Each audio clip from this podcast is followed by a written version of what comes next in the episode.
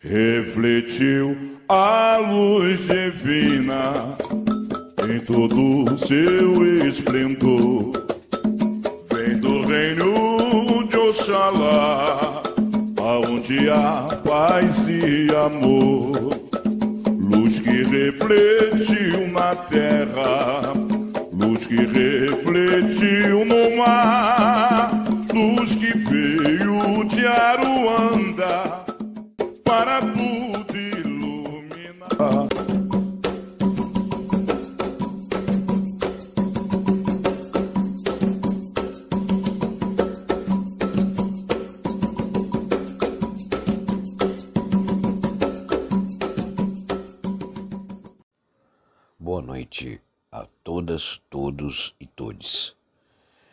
Hoje o nosso tema aqui é um pouco diferente para vocês. Para a espiritualidade, quanto vale a vida humana? Muito. Para sua família, quanto vale a vida de um ente querido? Muito também. Mas quanto vale a vida de uma pessoa nas mãos de um bandido? Como a Umbanda pode interpretar isso? Nós poderíamos justificar aqui de diversas formas. Nós poderíamos falar que as pessoas que tiram a vida uma da outra têm uma missão mal terminada de vida, têm um ego encostado. Poderíamos falar mil coisas, dar mil desculpas. Mas até onde está a espiritualidade, até onde o ser humano se tornou frio, calculista, a ponto de cobiçar uma coisa do outro e assim mesmo matá-lo. Quando nós tratamos desse tema, se nós levarmos pelo lado da espiritualidade, nós poderemos dizer que está difícil, a espiritualidade tem trabalhado para evoluir o ser humano, ela tem trabalhado para poder auxiliar o ser humano, ela tenta, através das religiões, também fazer esse papel não só religioso, mas quanto social. Mas e o caráter? Como religioso, eu deveria estar me apegando a todas as questões espirituais que envolve quando alguém tira e ceifa a vida de uma outra pessoa. Mas eu tenho que falar também que o ser humano tem caráter ou um mau caráter. Não dá para discutir aqui que a pessoa apenas está obsediada, que a pessoa apenas está é, vivendo num mundo fechado. Nós precisamos entender também que existem pessoas que nasceram o dom para a maldade, o dom para cobiçar as coisas do outro e tirá-la, independente se a pessoa trabalhou ou não para ter um bem material, para ter uma casa, para ter um carro, não importa. E se ele não está dentro dos padrões daquilo que vai ser tirado dele, existem pessoas que matam friamente. O valor da vida humana se perdeu. E isso não é culpa da espiritualidade, não é culpa, não é culpa da, só da religiosidade nem da sociedade. É culpa de uma má formação de caráter, é culpa sim de uma maldade colocada dentro daquela pessoa. Existem muitos falando que precisa ser trabalhado a cabeça, a mente é, dessas pessoas. Mas me diga, uma criança que sai para comprar pão ou um doce no mercado e ela é levada por alguém e morta. É, um motorista de aplicativo que não tinha o valor necessário para aqueles bandidos assaltarem ele, eles pegam e dão um tiro pelas costas dele, um pai de família. E isso quer dizer o quê? Que a espiritualidade que agiu de forma errada não, não, não é isso. A espiritualidade nada tem a ver com a má formação de caráter de certas pessoas. É impossível a gente de colocar só a culpa na espiritualidade. Quando entendemos que existe sim muitas pessoas é, predispostas a ter um, um ato de possessão, uma pessoa obsediada nós sabemos identificar a característica e sabemos tratar o problema. Isso não só nós, como outras denominações religiosas. Mas quando a pessoa tem uma maldade intrinsecada nos seus olhos, no, na sua alma, ela já nasceu doente, ela já nasceu daquele jeito. E ela não tem dó. E isso, antigamente, era as pessoas mais velhas, eram as pessoas. O malandro é, era diferente, o bandido era diferente. Hoje, uma criança de 11 anos tira a vida de um pai de família e de uma maneira tão fria e tão torpe que é incrível como uma criança de 11 anos pode ter essa frieza, essa falta de humanidade, de amor no coração. Mas isso a espiritualidade explica. O mundo está cada vez mais doente. O mundo ficou sem amor, o mundo ficou sem família e o mundo visou só o trabalho e a subsistência. Isso a espiritualidade mostra para gente o tanto de guerra, de devastação ecológica, de desastres que vem acontecendo. Isso porque o homem se tornou frio e obcecado por trabalho, dinheiro e bens de consumo. Ele esqueceu a essência da família, ele esqueceu a essência do que é cuidar e ser cuidado, e ele esqueceu de ter paz. Podemos aqui enumerar vários fatores que levaram ele a isso o sistema político, a falta de dinheiro, o desemprego. Há várias questões sociais que poderiam ser enumeradas aqui. Mas a espiritualidade mostra que o homem é culpado por isso quando ele para de tomar a atitude e começa a ser um ser passivo, e começa a ser um ser que espera as coisas acontecerem.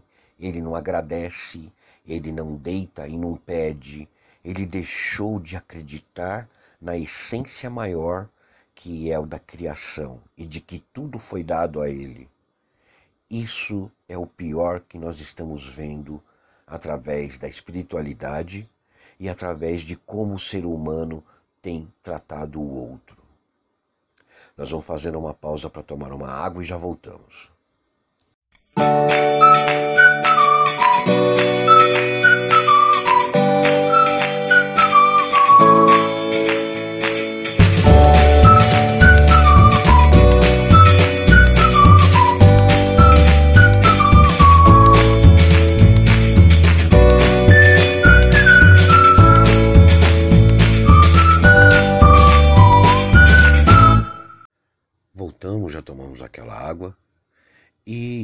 Continuando nosso papo, o porquê que nós deixamos de nos preparar para tudo isso? Por que somos agentes passivos de tudo isso que vem acontecendo, dessa violência na carne contra nós mesmos? Por que deixamos isso tudo acontecer? Foi porque perdemos a fé em Deus? Em Oxalá? Perdemos o amor ao próximo? aos ensinamentos que foram passados quando estávamos nas escolas dominicais, na catequese, na umbanda, no candomblé, no espiritismo kardecista. Onde estão todos esses ensinamentos? Guardados? Ou muitas vezes, vamos falar de nós umbandistas, é bonito vestir uma roupa branca, colocar uma guia no pescoço, mas ficar passivo a tudo isso que está acontecendo aqui fora, sendo que o próximo pode ser nós mesmos. Uma pessoa pode vir e você não ter o dinheiro na sua conta o suficiente tomar um tiro, ser assaltado no ônibus, se levarem teu carro. Como você vê isso? A Umbanda também tem que se explicar sobre isso.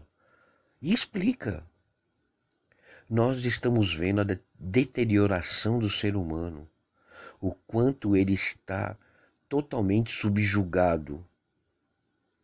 A criação das periferias, afastada do centro urbano, a falta de condução, a falta de estrutura, a falta de trabalho, tudo isso tem a ver com governo, com política, com, com as necessidades básicas.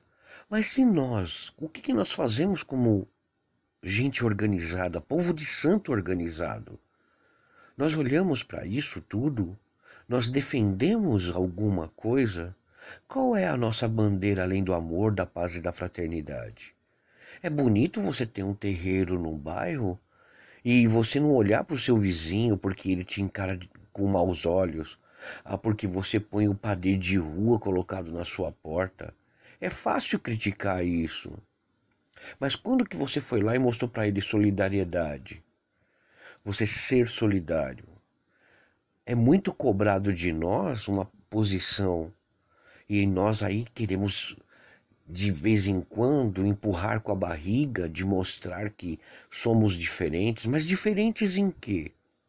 Se você pega aí ah, as redes sociais, você vê umbandistas criticando uma pessoa que não conhece a nossa religião e falando, sendo grosseiro com elas.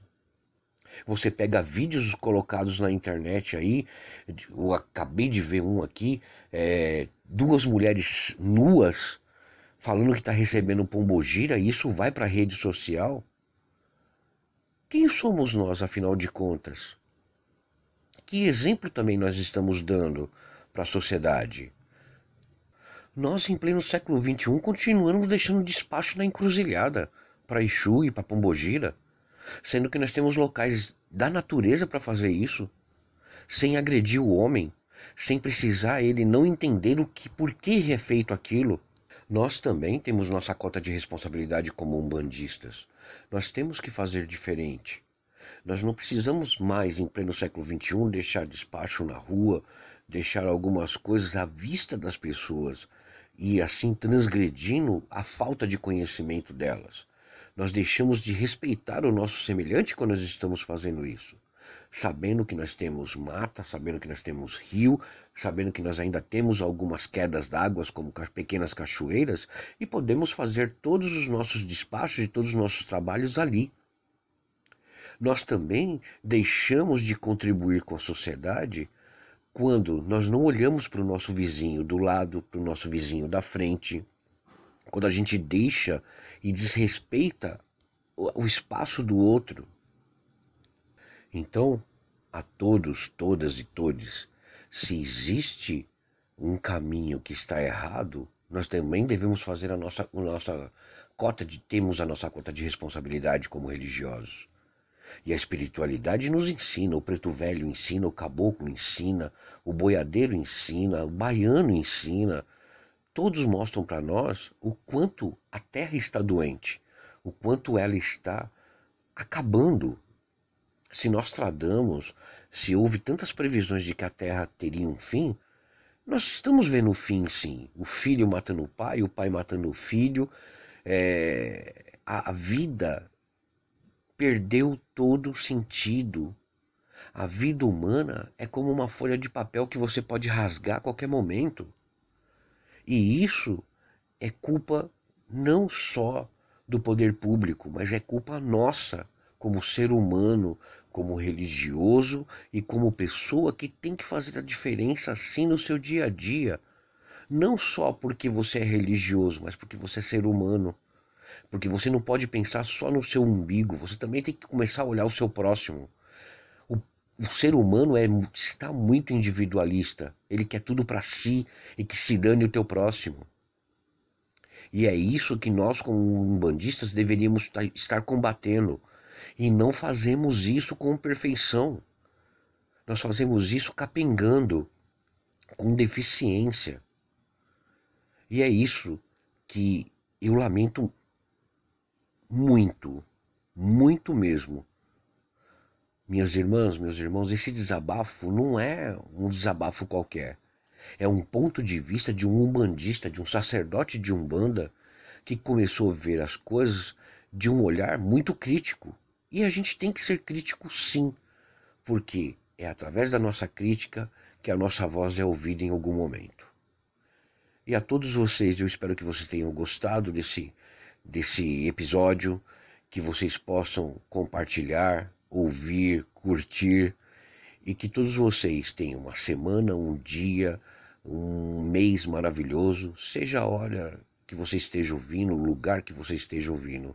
Que os orixás abençoe todos vocês e até nosso próximo encontro. Sou de Nanã, ewa, ewa, ewa, e. Sou de Nanã, ewa.